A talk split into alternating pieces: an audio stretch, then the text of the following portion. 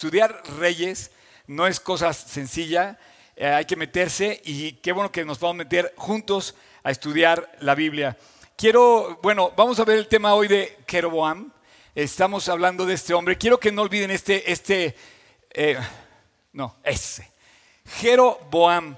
Primero, porque hay, eh, aproximadamente hay 43 reyes en Israel, tomando en cuenta los dos reinos.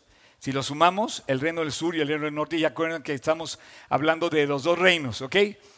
Bueno, y, y Jeroboam aparece en dos ocasiones, pero el Jeroboam primero, digamos que este hombre es un gran personaje en la Biblia por la maldad que él agarra. Y la maldad que, él hace eh, no comenzó haciendo mal. De hecho, ¿se acuerdan ustedes que la, historia fue que, podemos poner la cronología de la división del reino, la primera que ¿Se acuerdan que habíamos dicho que justamente eh, Salomón hereda a Roboam? Era su descendiente, habíamos visto eso. Y vimos la semana pasada Roboam. El final de la vida de Roboam la vamos a ver la siguiente semana cuando empecemos a ver la descendencia del reino del sur. Pero hoy nos vamos a ir al norte y vamos a hablar de Jeroboam, Jeroboam primero. Acuérdense que es Jeroboam primero. Ahora sí puedes poner la, siguiente eh, gráfica de la cronología. Ya estamos empezando a crecer. ¿Se acuerdan que había dicho que íbamos a crecer esta gráfica? Bueno, eh, el reino se divide en dos. Jeroboam llega y le pide a, a Roboam, le dice, oye, baja los impuestos y la gente te va a servir con gusto. O sea, aligera la carga y la gente te va a servir.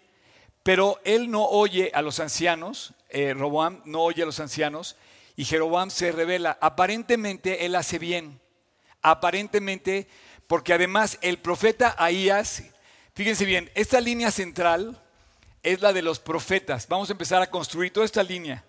Recuerden las fechas, 722, Imperio Asirio destruye el reino del norte, 586, Imperio Babilónico destruye el reino del sur. Y desde el 930 que venimos, que se hace la división, vamos a ir construyendo esta gráfica y estamos hablando ahorita de los primeros reyes del reino dividido. Pero aparecen ya, aparecen ya los profetas.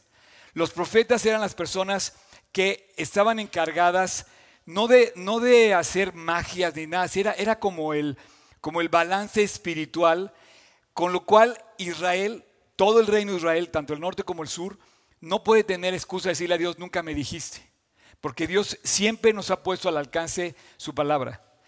Siempre, toda la vida. Tú no puedes, tú no puedes quejarte de nada que te suceda porque tienes el acceso a la fórmula, que es la Biblia, la palabra de Dios. Y bueno, en aquel entonces Dios levantó profetas y el profeta Ahías, Ahías le dice a, Jeroboam, tú vas a heredar las diez tribus del norte. Las diez tribus del norte, ¿se acuerdan que era Gad, Rubén, Aser, Neftalí, Dan, Efraín, Manasés, Isaacar y Zabulón y, y Simeón. Ahí están. Ya les di la fórmula cómo se aprende en memoria las, las, las diez tribus del norte las hereda él a través de una profecía que le hace el profeta Ahías eh, y una profecía que es una bendición. Si quieres vamos a poner, fíjense bien, es una bendición este hombre recibe una bendición. Checa, todo recibe una bendición. De hecho, Salomón hereda una bendición del reino. Se lo hereda a Roboam y le hereda un reino rico, lleno de riqueza, en paz. Y bueno, en cinco años el reino está dividido y el reino es invadido por Egipto y, y roban todas las pertenencias de valor en que estaban en el templo. Lo vamos a ir viendo ahora. Pero todo comienza con una bendición. Cuando tú llegas a este mundo, no llegas maldecido, llegas bendecido. Y cuando llega este hombre al reino, así como llegó Saúl, así como llegó David, así como llegó Salomón, llega bendecido por Dios. Y este hombre llega bendecido con esta bendición. Primera de Reyes, capítulo 11. Dice, y su hijo, dice, y a su hijo daré una tribu para que mi siervo David tenga lámpara todos los días delante de mí en Jerusalén. Está hablando de que también en el reino del sur iba a haber una bendición. Pero eso dice, ciudad que yo elegí para poner ahí mi nombre. Versículo 37 dice, yo pues, te tomaré a ti y tú reinarás en todas las cosas que deseare tu alma y serás rey, rey sobre Israel. Aquí ya estamos hablando de que es el reino del norte. Y dice, y si prestares oído, aquí está la clave, señores y señoras, niños y niñas, adultos, mayores, eh, jóvenes, pequeños, esta es la clave en toda la Biblia. Si prestares atención, si prestares oído a todas las cosas que te mandare, y anduvieres en mis caminos e hicieres lo recto delante de mis ojos, guardando mis estatutos y mis mandamientos, ¿qué es esto? Este es el gran mandamiento. Dice, ¿cuáles son los mandamientos? Pon la otra mejilla, no le debas nada a nadie, haz las cosas a tiempo, eh, haz cosas que construyen. Todo lo que está en la Biblia, dice, dice, si prestares oído a todas las cosas que te mandare y anduvieres en mis caminos e hicieres lo recto delante de mis ojos, guardando mis estatutos, mis mandamientos, como hizo David, mi siervo, yo estaré contigo y te edificaré casa firme, como le edificé en casa de David, y yo que yo te entregué ahora a Israel. Estamos hablando ya del reino del norte.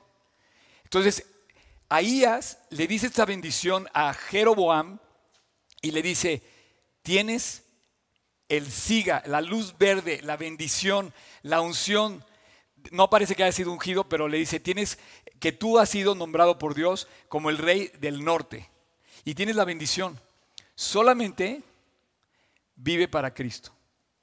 Solamente obedece la Biblia. Solamente sigue lo que está escrito. No, no, no. ¿Sabes de qué te va a pedir cuentas Dios? De cuántas veces tuviste la Biblia cerrada en lugar de tenerla abierta. De verdad. Porque este libro debe estar abierto. Y no cinco minutos antes de dormir. Tiene que estar abierto todo el día en tu vida y tiene que vivirlo. Tenemos que vivirlo. Y esto, ¿sabes lo que hizo exactamente Jeroboam? Hizo exactamente todo lo contrario. Se olvidó de los mandamientos de Dios. ¿Y sabes por qué se volvió un rey malo? prácticamente es el que sembró en todo Israel la idolatría. Tú vas a ver en todos los reyes consecuentes del norte, todos, todos, absolutamente los 20 siguientes, están afectados por Jeroboam. Cuando tú leas Reyes vas a ver, y anduvo en los caminos de Jeroboam, levantando altares, haciendo cultos paganos. Y tú vas a ver la referencia a Jeroboam en todo el libro de Reyes.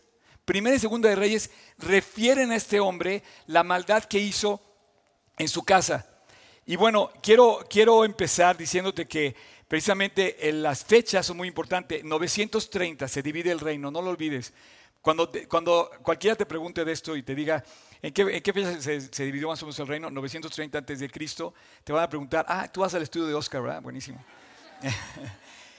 no, la verdad es que sí, es una fecha clave. Antes de 930 hablamos de Israel unido, todo el reino completo, las 12 tribus. Después de 930 está dividido en dos. Lo confuso es que ahora tienes un reino del sur que se llama Judá, con dos tribus, que son Benjamín y Judá, y, la, y otro reino del norte, que es un nuevo reino, pero también se llama Israel. Entonces vuelve un poco confuso porque inclusive hablar de Judá es hablar de judíos. Sin embargo, hablar de judíos después del 930 es hablar solamente del reino del sur. Qué confuso, ¿verdad? Pero bueno, esta, confusión provoca eh, como, un, como un premio cuando ya la dominas. Y ya después que sabes, dice, ah, mira, yo, entonces, 930. Ahora, a partir de ahora, a partir del capítulo 12 de, de Primera de Reyes hasta el último de Segunda de Reyes, vamos a ver el contenido de qué fue lo que sucedió y todo es una tragedia. De hecho, el reino queda destruido. Cuando tú y yo nos apartamos de Dios, estamos enfilando nuestro reino personal a la destrucción de nuestras propias vidas. Tenlo por seguro. Tú dejas de vivir para Dios en los principios de Dios y es prácticamente una profecía cumplida, no tienes que ser profeta pues, de que tu vida va a terminar mal. El mandamiento está aquí. Si, cumpliéramos los mandamientos de este libro, justamente Dios haría todo para nuestro bien. Entonces, Jeroboam eh, es, yo le pongo a esta eh, plática tropiezo total. Jeroboam, puedes volver a poner el nombre, Tocayo, Tocayasu Jackson. Ese. Jeroboam primero es el tropiezo total de toda, digamos, está afectando generaciones después de él.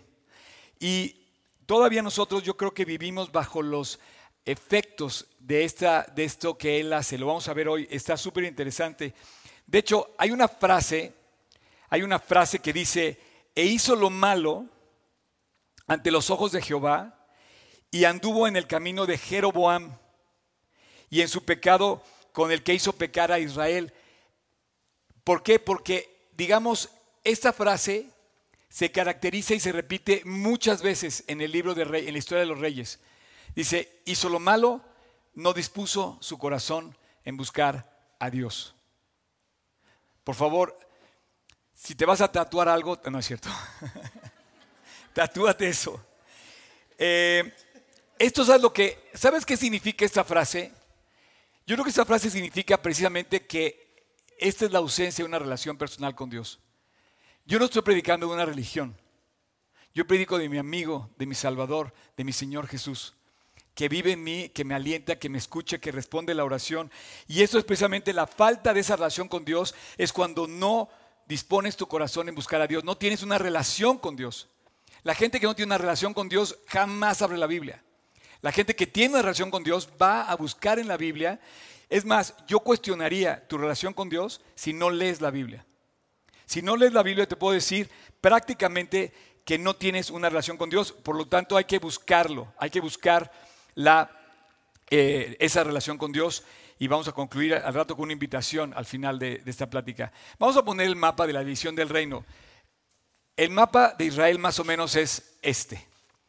Quiero decirte que esta es la parte de la tierra más cotizada en el mundo. Son 20 mil kilómetros cuadrados que a lo largo de toda la historia se ha estado debatiendo entre de quién es, de quién no es, cuánto vale, por qué esto. ¿Por qué 20 mil kilómetros cuadrados en Yucatán, por ejemplo? Pues no hay tanto problema, ¿me entiendes? O sea, eh, eh, no sé, en la Patagonia, eh, en China, o sea, pero ¿por qué es el punto de referencia este mapa? Ese, ese, ese pedacito de, de, territorio en el mundo pareciera que está en el centro de la Tierra y pareciera, pareciera, pareciera que es donde se une el centro, perdón, el cielo con la Tierra. Pareciera que Jerusalén, el monte del templo, donde está el templo, cuando pone Dios los ángeles eh, en, la, decoración del, velo y, todos esos frutos que, involucran en la decoración interior del tabernáculo y del templo, pareciera que se une el jardín del Edén, aquel que se, que se, en el que Dios hizo toda la creación y puso al ser humano, con el cielo. Pareciera que es donde Dios descendió y habitó y tuvo comunión con su pueblo. Y entonces este, este, centro de Israel. Bueno, vamos a estarnos refiriendo a este, ¿por qué? Porque el reino del norte queda más o menos pintado en azul, el reino del sur en este color como cobre. La capital se va a volver Samaria y en el sur se va a volver eh, Jerusalén. Aquí hay dos tribus, acá hay diez tribus. Sin embargo, antes de nombrar Samaria la capital, ¿Alguien sabe en dónde se llamó a los reyes a tomar posesión? La ciudad de Siquem. En la ciudad de Siquem, eh, que es aquí. Este lugar es muy bíblico. Los que van a ir conmigo este año a Israel y quiera, o que ya fueron, bueno, más bien no, los que van a ir porque no hemos visitado eh, en, años anteriores, este, este sí tenemos programado una visita a Siquem. Y bueno, en Siquem eh, es la primera capital del Reino del Norte. Entonces ahí sucede todo esto. Eh, y, bueno, pues eh, vamos a ver cinco cosas que suceden en Siquem y que suceden con el Reino del Norte. Ahora, tú me puedes decir, ¿no? Puedo decir, oye, ¿y a mí qué más me da la historia de Israel? Bueno, por eso te pedí que te felicitaran. Porque no sabes lo que vamos a aprender. Primero, Jeroboam fracasó como rey. Ya vimos los fracasos de Saúl, de David, de Salomón y de Roboam. Ahora vamos a ver los fracasos de Jeroboam. Para yo ponerte lo más sencillo, te lo resumí en cinco eh, fascículos, eh, no, en cinco ideas generales. Que ese, ese fracaso de Jeroboam puede ser aplicado a nuestro fracaso. y lo vas a ver. Él fracasó primero a pesar de recibir la bendición y el favor de Dios. Cualquier parecido contigo y conmigo no es mera coincidencia. Cuando tú naces, cuando yo nazco, nacimos con el favor de Dios. Nacimos con el expediente limpio. Si tú vas a pedir crédito al banco, de entrada te lo van a dar. Naces con la bendición, por así decir. No, no estoy hablando que esa es la bendición, pero nuestro historial crediticio, financiero, moral, está limpio.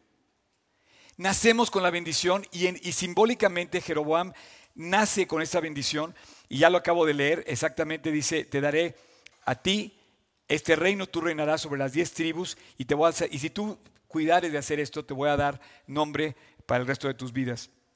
Él tenía la promesa de parte de Dios directamente. Tú imagínate que te dice Dios, te voy a bendecir. Bueno, desde el día que yo me convertí, yo me acuerdo que recibí una promesa.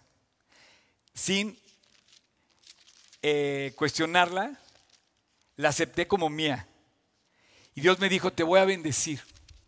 el primer versículo que yo leí cuando me convertí dice, no temas porque yo estoy contigo. No desmayes porque yo soy tu Dios que te esfuerza, siempre te ayudaré, siempre te sustentaré con la diestra de mi justicia. El primer versículo que Dios, que Dios me dio el día que yo me convertí fue, yo estaré contigo y te voy a sustentar. Entonces piensa que recibimos una bendición y le echamos a perder porque de repente eh, no prestamos oído a la bendición. ¿Ves que en México dicen que le entró por un oído y le salió por el otro? Bueno, pues todo el capítulo 11 de Primera de Reyes, donde el, el profeta Ahías se lo encuentra en el camino, le dice, te voy a dar la bendición de heredar el reino, Dios te nombró a ti el nuevo rey sobre, sobre las tribus del norte, le entró por un oído y le salió por el otro, lo olvidó. Entonces, él fracasó por no haber prestado oído. Número dos, él fracasó, y esto es terriblicísimo, él fracasó, ¿por qué? Porque condujo a la nación hacia la idolatría. Si tú y yo nos volvemos idólatras, y es bien fácil hoy en día volvernos idólatras, idolatramos todo, idolatramos hasta nosotros mismos, un artista o, eh, de hecho vivimos, según yo, vivimos en un país muy idólatra. La Biblia claramente dice en el 115, por ejemplo, eh, en el Salmo dice, los ídolos son plata y oro, obra de manos de artífice. Son llevados porque no pueden andar. Orejas tienen pero no oyen. Manos tienen pero no palpan. Ojos tienen pero no ven. Y dice, semejantes a ellos son todos los que los hacen y cualquiera que confía en ellos. Y por toda la Biblia tú encuentras que hay un llamado a no ser idólatra. ¿Sabes por qué Dios le, dijo a, a todos los de Israel que no anduvieran en las costumbres de Canaán para que no fueran idólatras? Bueno, ¿sabes lo que hizo este hombre? Lo primero que hizo fue hacer, la idolatría. No hace uno, hace dos becerros de oro y divide el reino en dos. ¿Quieres poner otra vez el mapa?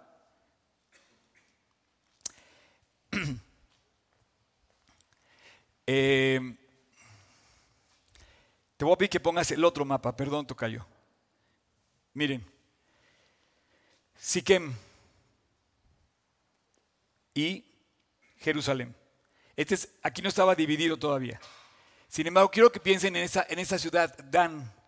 ¿La ven ahí? Dan y Betel.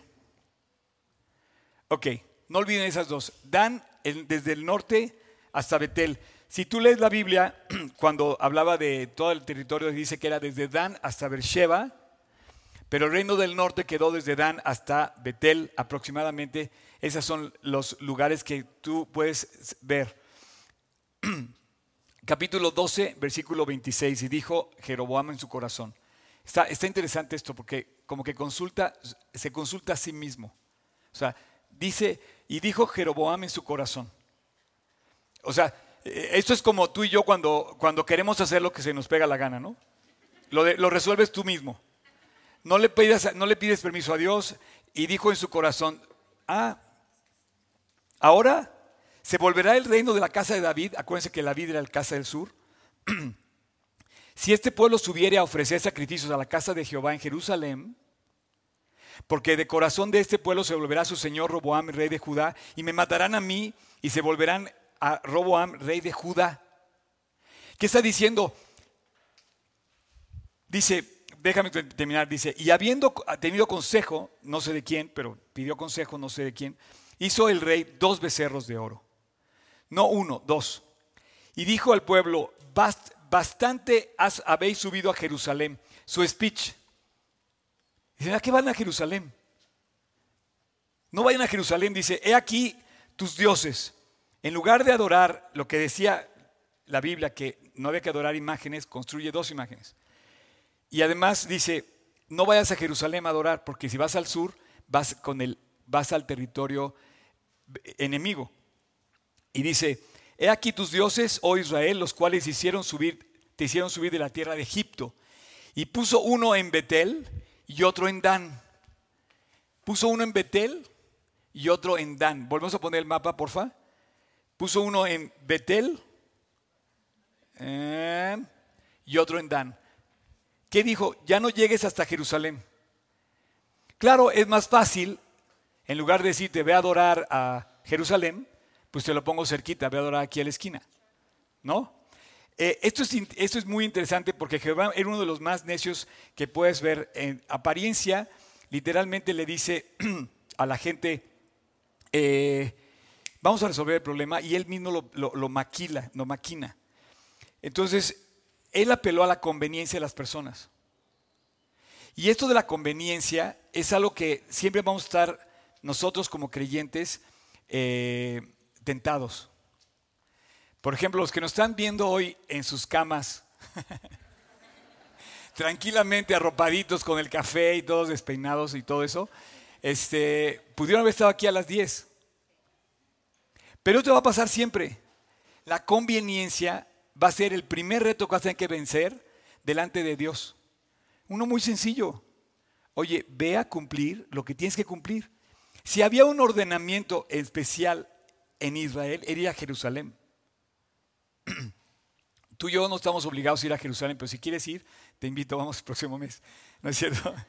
Este, no estamos obligados a ir a ningún lado. Lo que sí estamos obligados es a mantenernos, es a mantenernos cerca de Dios.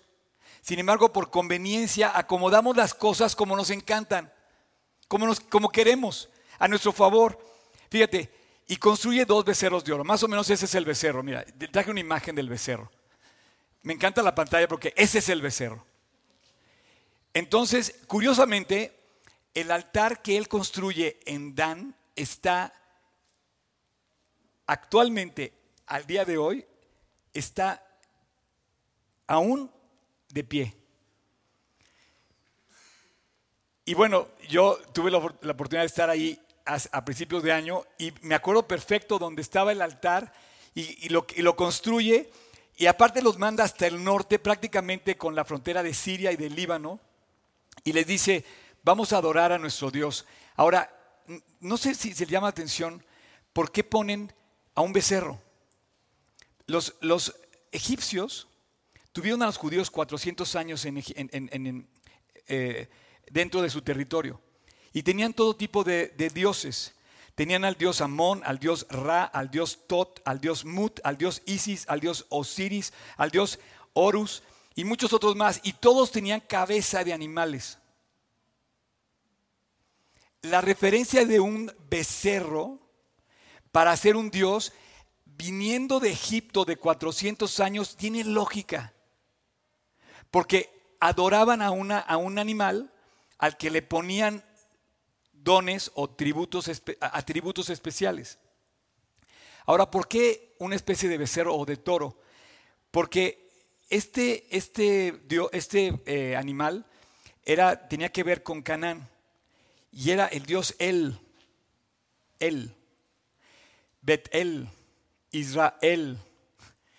Esta, frase me, causa mucho conflicto porque todavía no te puedo decir por qué razón, pero en el original eso quiere decir exactamente él, quiere decir máxima deidad, que yo creo que tiene el origen correcto en su etimología. Sin embargo, el representarlo como un animal en la zona de Canaán era un toro. Entonces, toda esta mezcolanza local de ese lugar genera a un Dios que no solamente es de él, él recurre, o sea, tonto no era, pero sí era un necio. Él recurre a lo que hizo 500 años atrás, ¿quién? Aarón. Capítulo 32, versículo 4 de Éxodo dice, y él tomó de las manos de ellos y le dio forma con un buril e hizo de ello un becerro de fundición. Entonces dijeron, fíjate el speech, este speech es el mismo que dijo Jeroboam 500 años después. Se ve que leyó y dijo, voy a decir lo mismo, dice, Israel, estos son tus dioses que te sacaron de la tierra de Egipto. El mismo speech usa Jeroboam 500 años después para decirle esto a los hombres. Así es que era el, el tomar el camino más fácil, Oye, convenientemente en lugar de ir a Jerusalén, vete nada más a Dan, estás muy lejos, estás muy al norte, no bajes, aquí lo puedes, aquí. Entonces, eso de la conveniencia, chécalo, porque la conveniencia siempre te va a estorbar cuando tengas que tomar la decisión de, por ejemplo, yo doy estudio todos los días a las 7 de la mañana eh, y muchos es muy fácil decir, oye, me quedé dormido. Pues sí, también para mí, para todos. Pero cuando es un esfuerzo por llegar puntual a las 7, pues estás saliendo de la conveniencia y estás llegando al lugar donde tienes que estar. Y empezar a las 7 de la mañana un estudio se me hace increíble porque empieza tu día, ya palomeaste una meta cumplida. Chéquenlo por ahí. Acuérdense de la conveniencia. Pero hablando más que esto, él era un político. Él era un rey que estaba haciendo política en Israel. ¿Y qué más conveniente para un político hacer una especie como de unión entre tus convicciones religiosas y tu llamado político. ¿Qué tentación más grande para un político agarrarse de las religiones para aprovecharse de su pueblo? No entiendo por qué el cura Hidalgo sale con una Virgen de Guadalupe cuando empieza su movimiento. Pero cualquier parecido, Jeroboam ya sabía la fórmula. Como político. Entonces, cuidado y tú mezcles o tú aproveches de las personas en su, en su genuino deseo de buscar a Dios para lograr otros propósitos políticos, económicos, financieros. Lejos esté de mí que yo te, que yo te pida algo. De verdad. Yo estoy aquí para dar, no para recibir. Cada quien estamos aquí para dar. Pero yo no puedo abusar de ninguna de las posiciones de ustedes. Y ningún, ningún personaje político o llámale maestro, llámale el que sea, deberíamos, no estamos llamados a eso. No podemos abusar de los lugares por conveniencia o porque, ah, ¿sabes qué? Viene a mi celo, le voy a pedir descuento en tal cosa. No, por supuesto que no. Así es que como líder político, él moldea el ejemplo de la religión para cumplir el propósito. Me estoy echando, estamos estudiando la Biblia, ¿no? ¿Ok? este es en serio. Eh, este es el asunto de la verdadera, digamos, religión, que no era lo importante para Jeroboam. Él, él necesitaba conseguir lo que le interesaba. No le interesaba servir a Dios. Rompió todas las reglas. Desde que pone altares y pone imágenes y pone ídolos, está rompiendo con todas las reglas. Y aquí tus Dios, he aquí tu Dios, esa, frase, he aquí tus dioses que te sacaron de la tierra de Egipto, precisamente, precisamente era la frase que eh, pues muchos pueden acudir para lo mismo. Eh, no es un nuevo Dios, es un Dios que ya, había, que ya estaba ahí. Y quiero que vean lo que dice Spurgeon al, al respecto. Les puse esta frase. Dice, los hombres están dispuestos a adorar a Dios si eso les permite tener ritos y símbolos que ellos mismos han inventado. O sea, tú puedes ir a adorar a Dios mientras pues, a ti te guste. Eh, checa lo que dice aquí. Vamos a leer 1 Reyes 12, del 30 en adelante. Dice, Y esto fue causa de pecado, porque el pueblo iba a adorar delante de uno hasta Dan, Dan, la ciudad de Dan.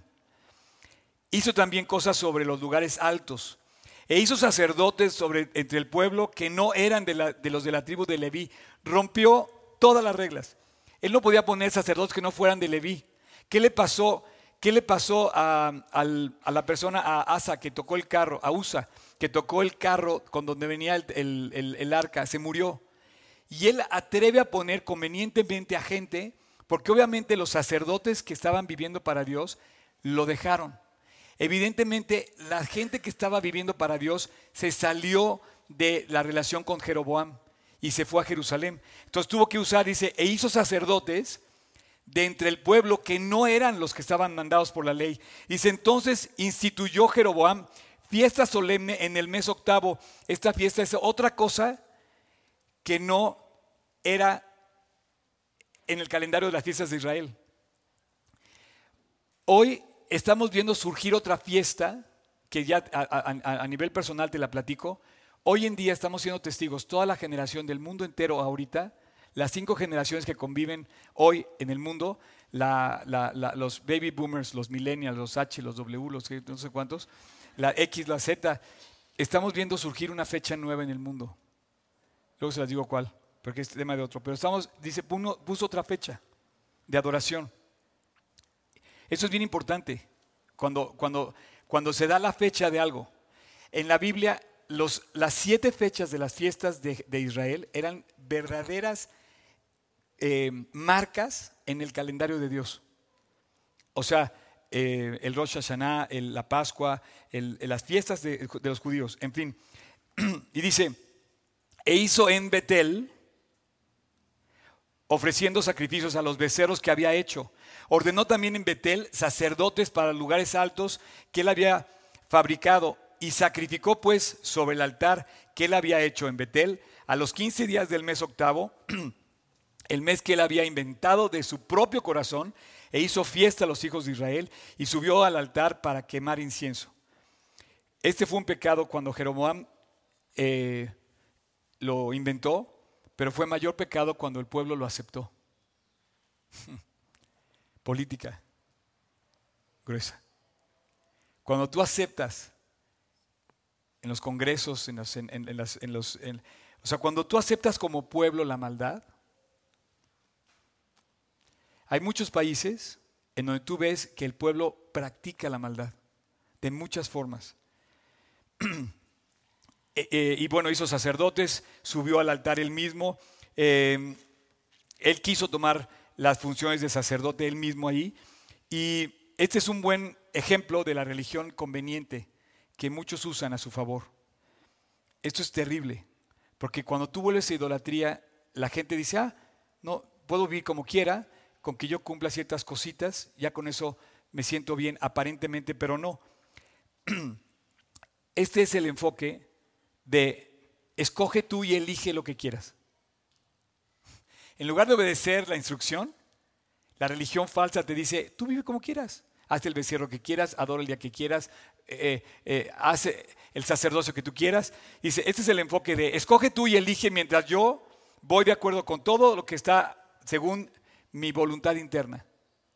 O sea, mientras yo haga mi propio Dios y esté de acuerdo, y es una religión, la de Jeroboam, que todos vivimos en cierta manera, vivimos bajo nuestras propias reglas. No vivimos bajo la regla que tenemos que seguir. Qué grueso. Tres.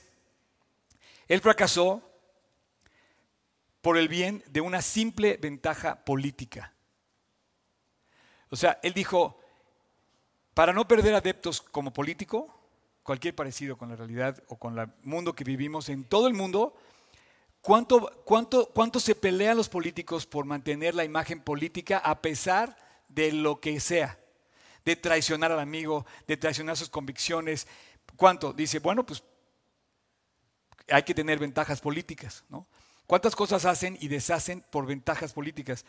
Primera de Reyes capítulo 12 versículo 28 dice, bastante habéis subido a Jerusalén. He aquí tus dioses, oh Israel, los cuales te hicieron salir, subir de la tierra de Egipto Y entonces puso en Betel y en Dan. ¿Por qué? ¿Por qué le convenía a él esto? Porque en lugar de mover a la gente a Jerusalén, ¿y cuál era el problema, diría Jerusalén? Bueno, pues que en Jerusalén estaba el rey que era su enemigo. Entonces, no, no voy a mandar a toda mi gente a adorar, a todo Israel, porque tenía que ir todo Israel, estaba mandado a cumplir con esa ley. No voy a mandar a todo mi pueblo a que hagan pacto con Roboam. Entonces, no los puedo mandar. Y él maquina a su conveniencia, maquina una división. Dice, no podemos, no podemos convivir en Jerusalén. Y ahí surge la famosa frase que tú vas a leer en el Evangelio, que los samaritanos y los judíos no se llevan. Porque el reino del norte fue Samaria y el reino del sur eran los judíos. Cuando Jesús encuentra a la mujer samaritana en el capítulo 4 de Juan, le dice, maestro, ¿por qué me hablas a mí que soy mujer samaritana si tú eres judío? Porque no se llevaban. Se rompía la convivencia, no podías convivir con tus hermanos. La división del reino se empezó a hacer de tal grado que él dijo, por conveniencia política no pueden bajar a Jerusalén. Para que no lleguen a Jerusalén, te voy a hacer dos altares, uno en Siquem, perdón, uno en Betel y otro en Dan. Y no sé, cuando tú lees el Evangelio vas a ver cómo Jesús dice de repente, por ejemplo, dice, tenía que pasar por Samaria, ¿no? Pero pues era, era territorio en el que no se llevaban, por esta razón. ¡Wow! Eh, obviamente Jeroboam temía, tenía temor de las implicaciones políticas de viajar anualmente a la capital. Ellos tenían que viajar una vez al año por lo menos a Jerusalén. Y dice, me matarán a mí. Me matarán a mí, lo dice en el versículo 27. Em, ¿Lo ¿Podemos ponerlo, por favor? Cuando hagan pacto con el sur, eh, dice, porque el corazón de este pueblo se volverá a su Señor, el rey de Judá, me matarán a mí y van a, van a seguir a Roboam. Entonces obviamente él temía que fuera a pasar algo así. Eh, él fracasó a pesar de las advertencias para arrepentirse. Este es buenísimo, este es buenísimo. Eh, capítulo 13, versículo 1 y 2, chequen esta aparición. Si, quieres, Tocayo, antes de que lo pongas, bueno, ahí está. Dice, he aquí un varón de Dios. En tu cabecita subraya varón de Dios. Subrayalo, un varón de Dios, un varón de Dios, anónimo. Por palabra de Dios vino de Judá, o sea, del reino del sur, vino a Betel. O sea, un sacerdote o un varón de Dios llamado correctamente subió a hablarles de Dios a los paganos que estaban cayendo en, eh, cosas malas. Dice, y estando Jeroboam junto al altar para quemar incienso, versículo 2, este hombre clamó contra el altar diciendo palabra de Dios y dijo, altar, altar, así ha dicho Dios, he aquí que la casa de David, de la casa de David, de la casa de David del sur, nacerá un hijo llamado Josías el cual sacrificará sobre, sobre ti a los sacerdotes de los lugares altos que queman sobre ti incienso, sobre ti quemarán huesos de hombres. Bueno, esto es impresionante. Eh, estos dos versículos son impresionantes. Primero, aparece un varón de Dios. Un varón de Dios que, eh, ¿puedes poner la cronología?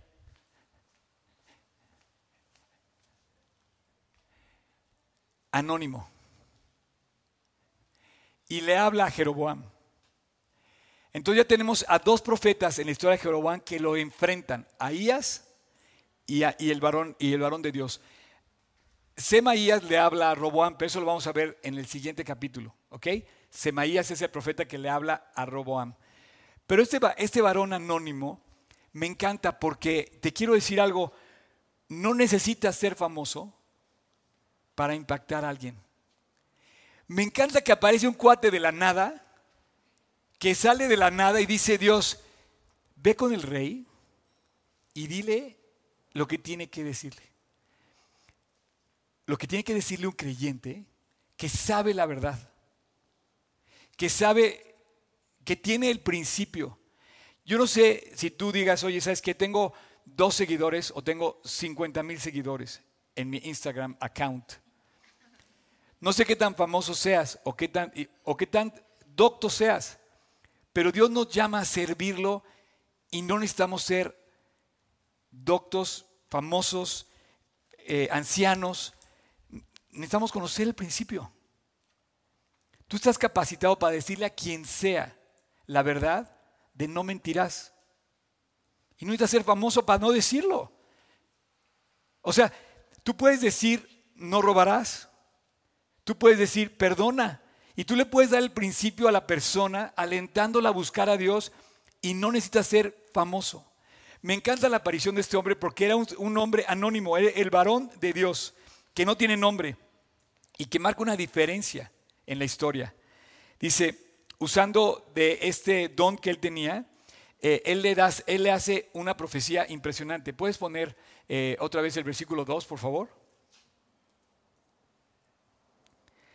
Le dice,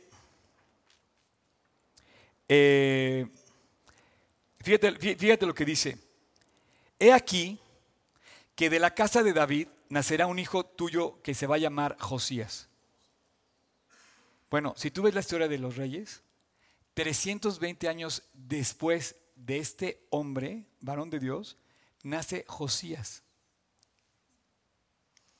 En la historia de, los reyes, 300 años después de que le dice este varón de Dios a Jeroboam, se va a levantar un rey que se va a llamar Josías y dice, él sacrificará sobre ti a los sacerdotes de estos lugares altos y quemará los inciensos y quemarán, los, dice, huesos de hombres.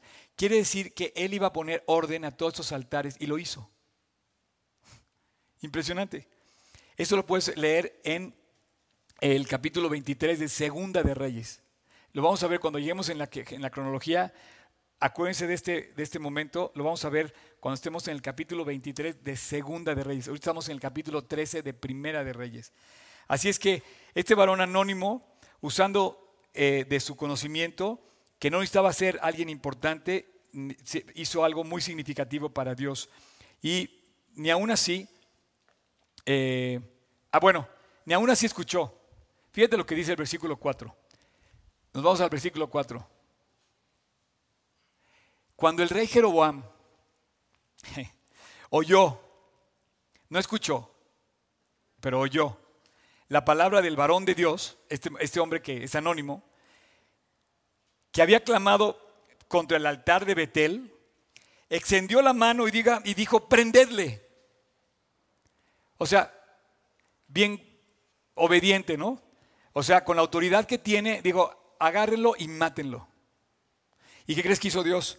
Mas la mano que extendió sobre él se le secó y no la pudo enderezar. Entonces de repente se queda con la mano así y todo el mundo impactado de la cosa y dice, y dice, ¿qué hago mi mano? Y entonces el cuate se olvida de lo que iba a hacer contra el varón y ¿sabes qué hace? ¿Fue a buscar a los becerros que le hicieran el milagro? No. Le dice al varón de Dios, oye, ruega a tu Dios que me sane. Oye, pues no que creía en los becerros. Versículo 5 dice, perdón, versículo 6. Entonces respondiendo el rey dijo al varón de Dios, te pido que ruegues ante la presencia de Jehová tu Dios y ores por mí para que mi mano me sea restaurada. O, sea, no, no, que creías en los altares y en los becerros y ¿por qué no vamos a tu altar? Le hubiera dicho, no sé, le hubiera dicho el, mismo varón de Dios, oye, no, ve aquí, ahí está el becerro, pídeselo. Pero él sabía en el fondo quién es Dios. Yo estoy seguro que tú y yo sabemos quién es Dios. Increíble. ¿Y qué crees que hizo Dios como es su corazón? A través del varón de Dios, dice, y el varón de Dios oró a Dios, a Jehová, y le mandó, y dice, y la mano del rey se le restauró y quedó, eh, y quedó sana como era antes. Entonces era como para que cayera de rodillas, pidiera perdón, se vistiera en silicio y ceniza, y no. Pasamos al quinto punto. El fracaso fue que a pesar de los juicios que especificó, eh, y la liberación y la respuesta que tuvo siguió en sus caminos. Y aquí te voy a decir algo. Jeroboam nunca realmente se arrepintió. Y quiero que subrayes una frase que te voy a decir. Escúchame bien. Una cosa es querer recibir algo de Dios y otra cosa es arrepentirse. ¿Quieren subir los del worship, por favor? Él debió haber cambiado. Cuando su mano se le quedó paralizada y de repente sanó, él debió haber caído como, como el padre de aquel endemoniado, del, hijo endemoniado, como, la, como el, padre de la hija, de, como Jairo, pues. Él debió haber caído como, como regresó el ciego del estanque y dijo, Dios me sanaste. Como regresó el endemoniado que dijo, Dios déjame seguirte. Él no regresó arrepentido. Una cosa es querer algo de Dios, querer algo de Dios, y otra cosa es arrepentirte sin querer algo de Dios. Querer nada más su perdón. Esa es mía, esa es mía. Pero si quieres puedo usarla. Ah, perfecto. Perdón. Este y la verdad es que qué egoísta soy, ¿verdad? Te debía haber dejado que Ay, ay, ay. Era un mensaje claro, y eh, voy a terminar aquí la historia, después continúa otro llamado, porque ese mismo varón de Dios eh, surge una historia, porque Dios lo juzga, como no reacciona, Dios hace que se enferme su hijo. Algo así como lo que pasó con David un poquito, y después le, le dice que a su esposa que se vista, que se, que se, disfrace y que vaya a pedirle al, al, profeta original, a Ias, aquel profeta le dice, oye, ve y dile a Ias que sane, que no le dice que sane, que qué va a pasar con mi hijo. Curioso que no dice que, no dice que sane. Dice, quiero también saber el futuro. Este hombre quería recibir cosas de Dios, pero no se quería arrepentir. Y Dios le dijo al profeta que ya no veía, ya era un anciano, ya no podía ver. Le dice, va a venir, va a entrar la esposa del rey Jeroboam. Cuando entre, le vas a decir que su hijo va a morir. Que sabes quién es que Dios puede ver mucho más que un disfraz, que también puede ver el futuro. No, es increíble esta historia. Y así pasó. La esposa llegó, tan pronto como entró de regreso a dar la noticia, su hijo murió, pero Jeroboam jamás se arrepiente. Jeroboam siguió en sus caminos, apartándose de Dios, viviendo en contra de Dios. Y voy a pedir que si te quieres poner de pie, me gustaría terminar esta esta, esta reunión. Eh, no, sé, no sé qué tanto has visto, pero se me hace increíble este libro. Eh, me emociona que, te pueda platicar de esto. Yo, yo, cuando estaba yo estudiando, que te digo, llevo más o menos desde principio de años con este tema, que ha tocado mucho mi corazón porque ¿quién era este hombre Jeroboam que tanto daño le hizo a la nación de Israel? Un solo hombre, ungido por Dios, que se desvió de la palabra, cometiendo tantas barbaridades. Tú, en donde quiera que estés, a lo mejor eres padre de familia, a lo mejor eres un coach deportivo, a lo mejor eres un maestro, a lo mejor eres presidente o dueño de una empresa, a lo mejor eres presidente de la nación. Estás llamado a obedecer este libro, a seguir los principios, a no desviarte. Ese es el llamado. ¿Puedes volver a poner eh, el de Crónicas, Tocayo? Dice, hizo lo malo porque no dispuso su corazón. Yo te quiero invitar, y si me estás escuchando en línea también, te quiero invitar a que dispongas tu corazón en buscar a Dios, hoy, en este momento. Esa es la solución al regreso. No queremos pedirle a Dios, oye Dios, dame nuevo coche, o cámbiame tal asunto, resuelve. No, no. Dispón tu corazón en buscarlo a Él. Dispón tu corazón a acudir a Él. Y, a lo mejor hemos caído en los mismos pecados que Jeroboam. A lo mejor hemos caído en desviarnos, ¿no? Bueno, pues yo te quiero invitar a que hoy confirmemos nuestro deseo de seguirlo. De seguirlo de todo corazón. Te decía yo que estudiando yo esto, le decía, Dios, guárdame fiel. Llevo casi 40 años estudiando la Biblia quiero, ser fiel hasta el final. Y, soy tentado con las mismas tentaciones del enemigo que son como sutiles, escondidas, tramposas, que nos pone para desviarnos del camino, ¿no? Bueno, pues no podemos dejar de buscar a Dios de corazón. Padre, gracias por esta mañana y te quiero pedir con todo mi corazón que nuestro corazón esté dispuesto, que de verdad pongamos delante de ti las ordenanzas de tu palabra como prioridad, no por conveniencia ni por beneficio alguno, sino por sentir tu presencia, palpar tu compañía, sabernos tuyos, abrazados por ti, caminando junto a ti todos los días, Dios. Cargamos muchas dificultades, nos hemos metido en tantos líos nosotros mismos, que necesitamos de ti tanto, Dios, pero tú puedes hacer grandes milagros, enderezar nuestros caminos torcidos, si tan solo disponemos nuestro corazón para buscarte. Señor Jesús, hoy acudimos a ti, porque tú eres el Señor de señores y Rey de reyes. Si hay un rey que debe gobernar nuestra vida, no es, por supuesto, Jeroboam, no es Roboam, no es David, ni siquiera. Se llama Jesús. Dios, gobierna tú nuestras vidas, sé tú nuestro rey. Déjanos vivir contigo, obedeciéndote, siguiéndote todos los días de nuestra vida. Te lo pido en tu nombre, Jesús. Amén.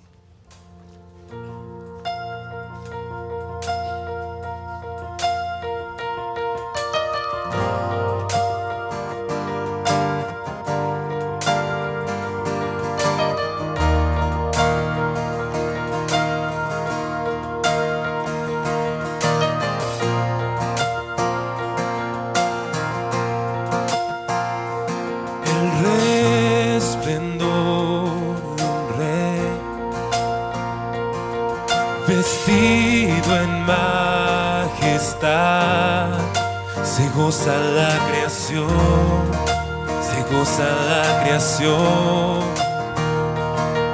Cubierto está de